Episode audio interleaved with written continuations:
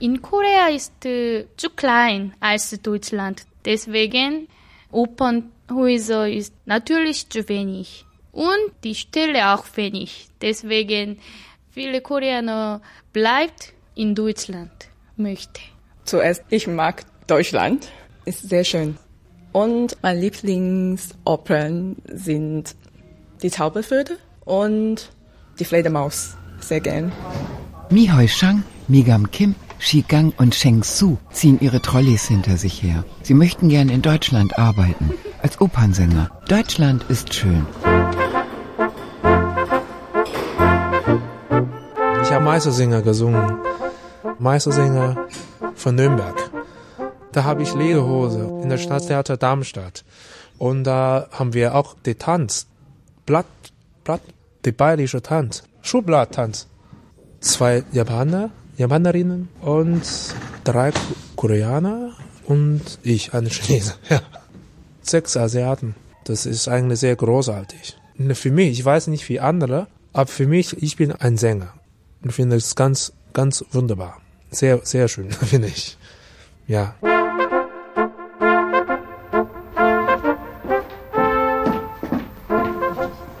Da gehen Sie in so ein urdeutsches Stück wie, wie Freischütz und es öffnet sich der Vorhang und Sie sehen 40 lederbehuste Asiaten dort. Ja. Aber das bleibt immer in der Entscheidung des Opernhauses. Und dass da jetzt ganz explizit nach gesucht wird, kann ich eigentlich nicht bestätigen. Ganz sicher nicht. Also wir müssen schon, wenn wir unsere Vorschläge machen an die Häuser, im Vorfeld darüber sprechen. Es handelt sich um einen Asiaten, eine Asiatin. Möchten Sie den, den, den Herrn, die Dame kennenlernen?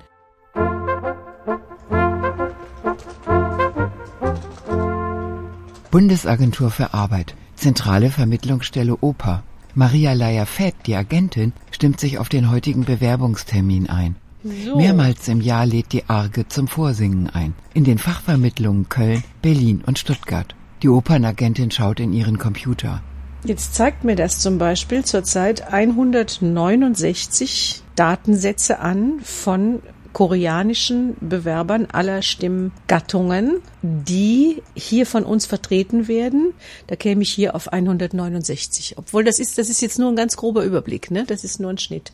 Das würde jetzt Korea betreffen. Maria Leier-Fett ist vom Fach. Bis vor ein paar Jahren hat sie selbst auf den deutschen Opernbühnen gesungen. Im Chor mit großer Freude. Hier in der Bundesagentur ist sie zuständig für asiatische Solosänger. Die stellen sich also vor, dass es nirgends auf der Welt so ein toll funktionierendes, subventioniertes Theater gibt wie in Deutschland, nicht? Das wissen die natürlich auch. Und stellen sich vor, jetzt marschiere ich los und singe überall vor und irgendwo wird es schon klappen.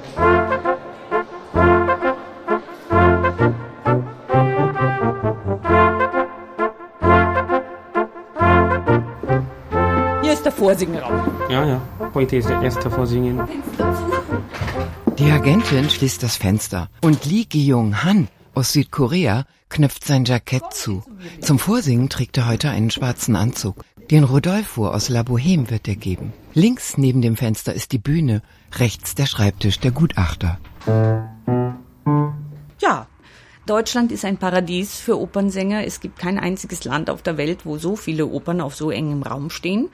Also kommt die ganze Welt nach Deutschland, um zu singen. Also Anfang habe ich keine Erfahrung über Deutschland gehabt, keine Ahnung über den äh, Lieder oder deutsche Oper gehabt.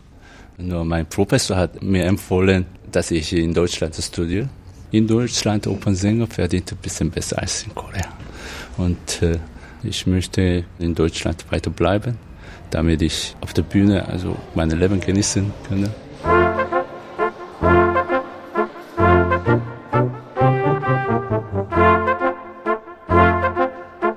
Der Grundtenor ist bei den koreanischen Sängern, dass sie musikalisch sehr gut vorbereitet sind. Sie sind sehr oft mit einem ganz großen Herzblut auch bei der Sache. Und zum Beispiel ist es so, dass durch die Bank alle asiatischen Sänger sehr, sehr fleißig sind. Das finden Sie in Deutschland gar nicht mehr in dem Sinne. Axel Mendrock und Ursula Jochmus betreuen die Bewerbungen für den Chor. Auch sie sind von Haus aus Opernsänger. Herr Lee, haben Sie einen Lebenslauf mitgebracht? Einen Lebenslauf, eine Vita. Holen Sie sie schnell, bitte.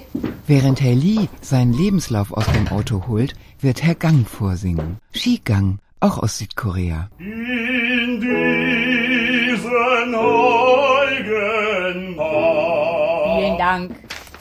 Man muss schon konzidieren, dass der Sängermarkt prinzipiell immer etwas internationaler zugeschnitten war als der normale Arbeitsmarkt, sage ich mal. Wir haben also insbesondere nach dem Zweiten Weltkrieg eine Unmenge zum Beispiel von amerikanischen Sängern in Deutschland gehabt.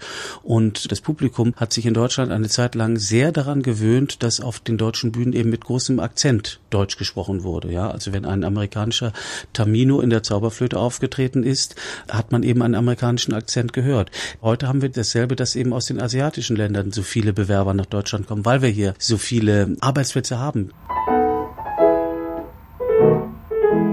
Also fast immer Pflicht ist die Pamina oder der Tamino. Das singen die meistens nicht gerne, weil es wahnsinnig schwer ist, aber es ist eben Pflicht. Mozart, Zauberflöte. in diesen Augen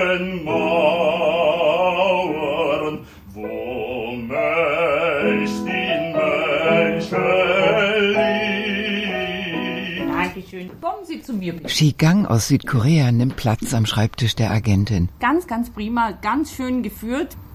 Er schwitzt. Eine Oper zu singen ist Hochleistungssport. Und den Fiesco hätte ich noch gerne.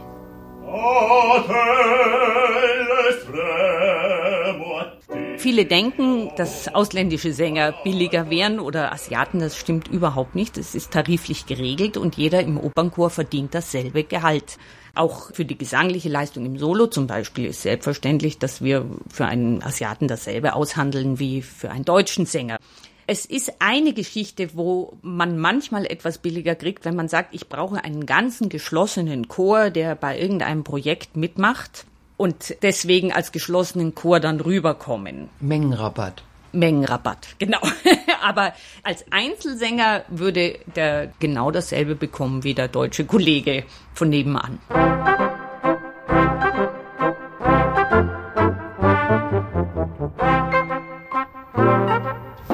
Bleiben Sie dort. Also, wir hätten jetzt noch den Cesto, wir haben den Cherubino und die kleine Charlotte und die Sigidia. Ich bin Migyong Kim, 26 Jahre alt. Äh, Ich komme aus Südkorea und äh, ich studiert in Heidelberg Kirchenmusikhochschule absolviert. Viel gelernt. Mi Kyung Kim, Sopran. Sie möchte die Musette aus der Bohème von Puccini vortragen und hofft auf eine freie Stelle in einem deutschen Opernchor. Ich wohne in Seoul. Mein Vater Pfarrer in der Kirche. Meine Mutter ist äh, Gesang studiert, aber nur studiert. Aber sie singt sehr schön. Mi Kyung Kim lebt halb in Seoul und halb in Heidelberg. Seit drei Jahren. Hier ist viele Stelle, viele Theater. Arbeit ist viel. In Deutschland die Geld auch besser. Sie positioniert sich auf der kleinen Bühne und holt Luft.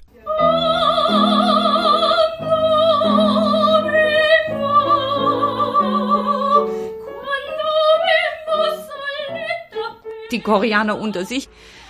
Der Zusammenhalt ist sehr groß. Also es war teilweise bei mir beim Vorsingen, wenn ich einem Asiaten eine Vakanz gegeben habe oder fünf, dann ist er in den Aufenthaltsraum und hat dann sämtliche Kollegen diese Vakanzen weitergegeben, bis ich denen mal klar gemacht habe, ihr schaufelt euch die eigene Konkurrenz ran. Und ganz schlimm für koreanische Sänger ist, sie stehen unglaublich unter Druck. Die werden von zu Hause bezahlt, dass sie hierher kommen können, studieren können in Europa und können aber nicht wiederkommen, bevor sie nicht was erreicht haben im Leben. Und wenn eine Opernaufführung nach Korea gekommen ist, sind die nicht mitgefahren, wenn sie nicht mindestens eine Solorolle da drin hatten, weil sonst hätten sie ihr Gesicht verloren. Man muss sich vorstellen, die verlassen ihre Kultur, die verlassen ihre Eltern, ihr Zuhause, alles, was ihr Leben bisher ausgemacht hat, um wirklich ihr Glück im Gesang zu finden.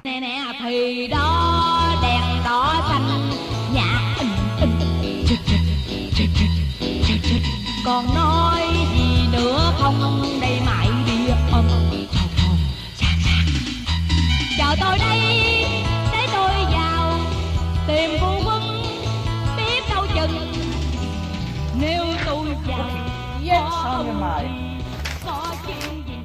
Ursula Jochmus schaut die Listen mit den Anfragen deutscher Opernhäuser durch. Es gibt verschiedene Probleme. Jeden Monat werden es weniger. Ja, Das Problem ist, viele Opernhäuser laden Koreaner nicht mehr ein. Mhm. Wenn Koreaner eingeladen werden, Mhm. müssen sie die Beste sein. Sie müssen am besten Deutsch sprechen und sie müssen am besten singen vor allem. Okay. Besser als alle Deutschen, das ist nicht so schwierig, aber besser als alle koreanischen Kollegen, Mhm.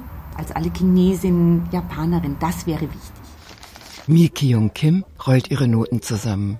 Keine Stelle im Opernchor. Damit hat sie nicht gerechnet. Ich denke, die Stimmematerial ist gut. Sehr schön, klar. Die Kiefer und die Knochen ist ein bisschen höher als Deutscher. Deswegen groß Resonanzraum haben. Wangenknochen sind höher als Deutscher. Klingt sehr schön. Aber nicht gut Gesicht. Schlechte Augen. Schlitzaugen. Die Agentin klappt die Mappe zu. Ja. Jetzt hat fast jedes Theater vier bis fünf koreanische Sänger im Chor. Es gibt Publikum, das sich beschwert. Es ist einfach, die Theater sagen, es geht so nicht mehr, ist bitte erstmal Schluss. Ab und zu kommt dann doch einer vorbei, wo man, also wenn hier ein guter Tenor zum Beispiel vorsingt, der vielleicht europäisch aussieht, den gebe ich gar nicht im Computer ein, da habe ich ihn schon vermittelt. Da rufe ich an, Sie warten am längsten, wollen Sie den mal haben? Das ist fast wie am Sklavenmarkt, wirklich, komme ich mir manchmal vor. Der ist sofort weg.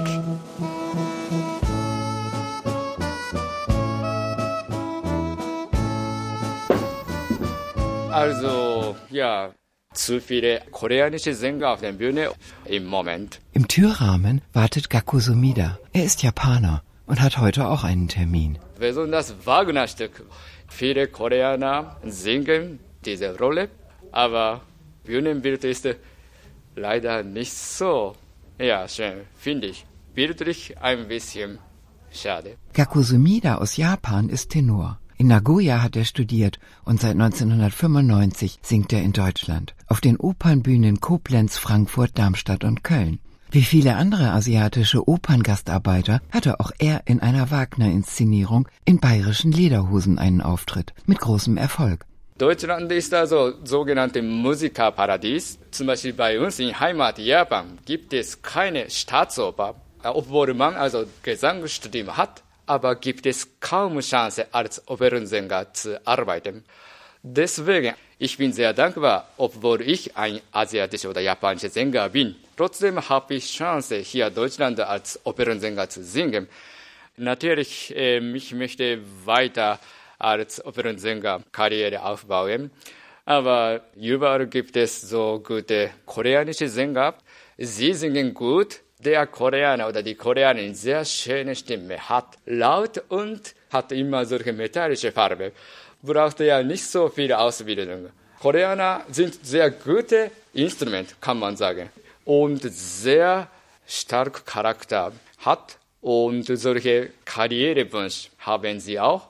Deswegen kennen sie auch Ellbogenkonkurrenz weiter nach oben kommen. Das ist eine große Konkurrenz. Sie sind mein Konkurrenz.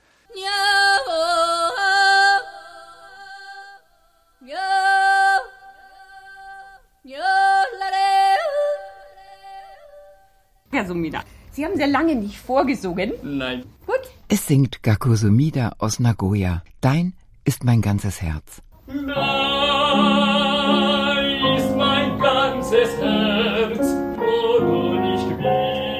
geht um Schmerz und Tod. Und die europäische Denkungsart ist ja doch eine wesentlich andere, nehme ich an, wie die asiatische. Und dazu braucht man erstmal hier ein Hineinwachsen in die europäische Alltagskultur auch, um einfach da Dinge nachvollziehen zu können. Schauen Sie sich Peking-Oper an, schauen Sie sich Kabuki-Theater an, schauen Sie sich all diese Ausdrucksformen an. Das ist einfach eine völlig andere Kunstform als die traditionelle europäische Oper. Das ist von Europäern für Europäer geschrieben und das ist die große Hürde, die ein Asiate da zu nehmen hat. Ja?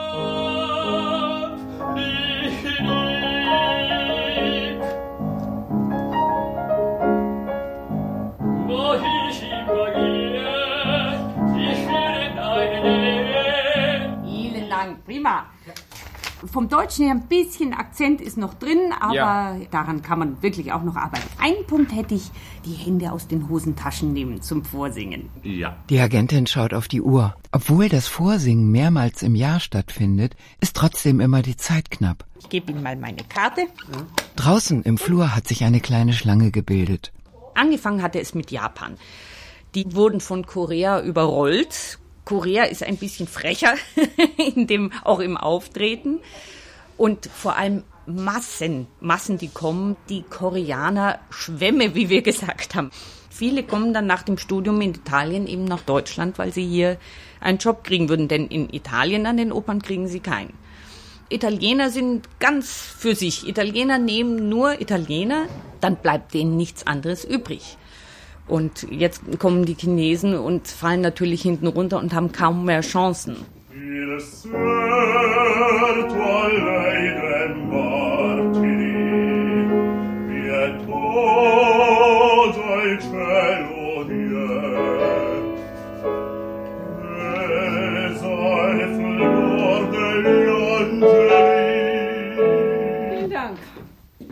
machen ja den Markt nicht. Wir sind sozusagen immer ein Marktbeobachter. Das ist ja unsere Aufgabe. Ja, wir beobachten, was passiert am Markt.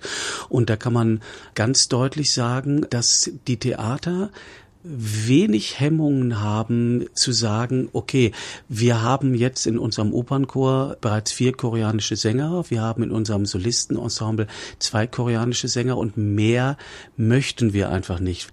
Das finden wir insofern sehr interessant, weil wir uns manchmal fragen, dürfte man so etwas, dürften Arbeitgeber so etwas sagen, wenn es sich zum Beispiel um schwarze Sänger, um farbige Sänger handelte.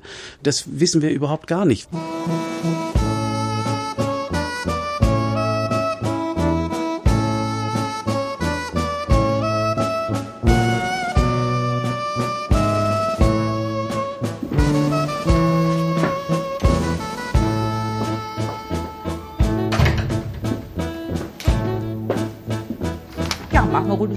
den Rodolfo.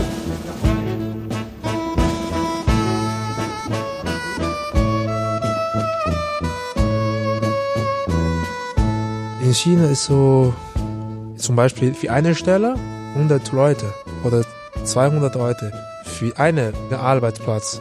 Das ist sehr, sehr hart. In Deutschland auch so, ich glaube. Wenn du nicht fleißig bist, dann du verlierst auch deine Leistungen. Sheng Su aus China. Aber man lernt die Konkurrenz, als ich ein Kind war, nicht so viel. Weil in China sind fast ab 1980 sind fast all Einzelkind. Ich bin auch Einzelkind. Nur die einzige Kind. Zu Hause wie ein König.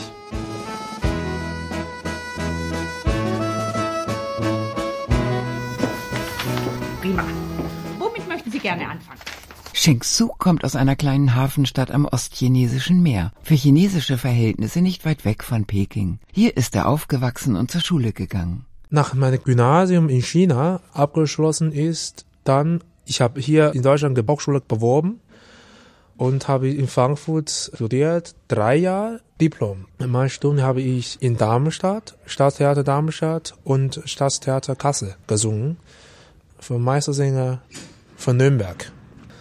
Nach, nach dem Studium habe ich eine Stelle, Chorstelle im Theater Krefeld bekommen, direkt nach Studium. Der Chorsänger möchte das Opernhaus wechseln, von Krefeld an ein größeres Haus. Krefeld Gladbach ist ein B-Haus, kann man so sagen. Ich bekomme monatlich ungefähr 2004 netto. Aber im A-Haus zum Beispiel, Oper Köln, das bisschen mehr. Ungefähr 1000 Euro pro Monat. Schon gut Geld. Vor fünf Jahren hat er seine Heimat verlassen, gerade als der große Wirtschaftsboom in China begann, der auch seine Eltern ergriff. Meine Eltern sind, wie kann man sagen, Businessman, Business Immobilien, vermieten, vermieten die Häuser und, diese Geschäfte laden. Mein Vater ist LKW-Fahrer, vorher war.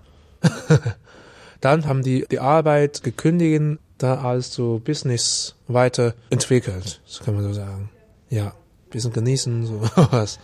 Genießen das Leben, so weiter. Ich muss arbeiten, natürlich. so ist es. Mir, mir, mir gefällt. In Deutschland, ja, das ist wirklich schön, ja.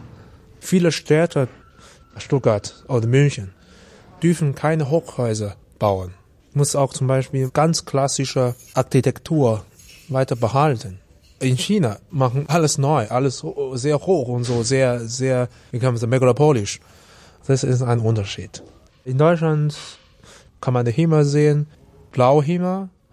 Ja, finde ich wunderbar.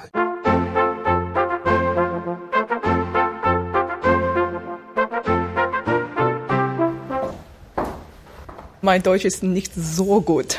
Ja. In Hongkong oder in China äh, brauchen wir nur Chinesisch, dann wir können arbeiten. Mi Hoi Shang aus Hongkong. Das ist ein Problem für äh, China oder Hongkong-Sänger, weil in der Uni gibt es ein bisschen Deutschunterricht, aber das ist nicht genug. Ich lerne. Seit drei Wochen ist sie in Deutschland. Meine Eltern arbeiten in Hongkong im Büro. Meine Familie sind alles in Hongkong und äh, ich bin alleine in Deutschland. Wieso gibt es nur ein Jahr?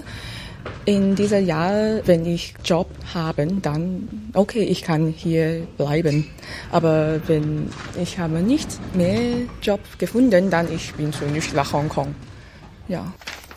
Also, wie sprechen Sie sich aus, Frau Hm? Ja. Seit wann studieren Sie in Deutschland? Nein. Nicht. Nicht. Sondern Sie haben in Ihrer Heimat studiert, in China? In Hongkong. In Hongkong. Genau. Und wie viele Jahre schon? Acht Jahre. Mi Hoi Shang hat die Carmen einstudiert. Sie haben nichts in deutscher Sprache. Die Agenten von der zentralen Vermittlungsstelle Oper der Bundesagentur für Arbeit möchten eine Mozart-Arie hören. Ohne Akzent. Ja, also das ist eben unsere Aufgabe, den jungen Sängern und Sängerinnen aus aller Welt den deutschen Markt näher zu bringen, ihnen klarzumachen, was sind die Voraussetzungen, um überhaupt hier in Deutschland Fuß fassen zu können. Die sagen sich vielleicht auch einfach, als asiatischer Sänger komme ich eigentlich auf der ganzen Welt mit Englisch gut rum. Im Prinzip bei uns auch, aber eben nicht an den Theatern. Also die Arbeitssprache ist nun mal leider Deutsch bei uns und das ist eine schwere Aufgabe. Also wenn ich mir vorstellen sollte, ich müsste eine asiatische Sprache so gut im Dialog lernen, dass ein Chinese das nicht mehr merkt, dass ich Deutscher bin, dann hätte ich aber viel zu tun. Und das ist harte Arbeit. Ich möchte sie nicht machen. Đó là cái mặt là hết muốn mần ăn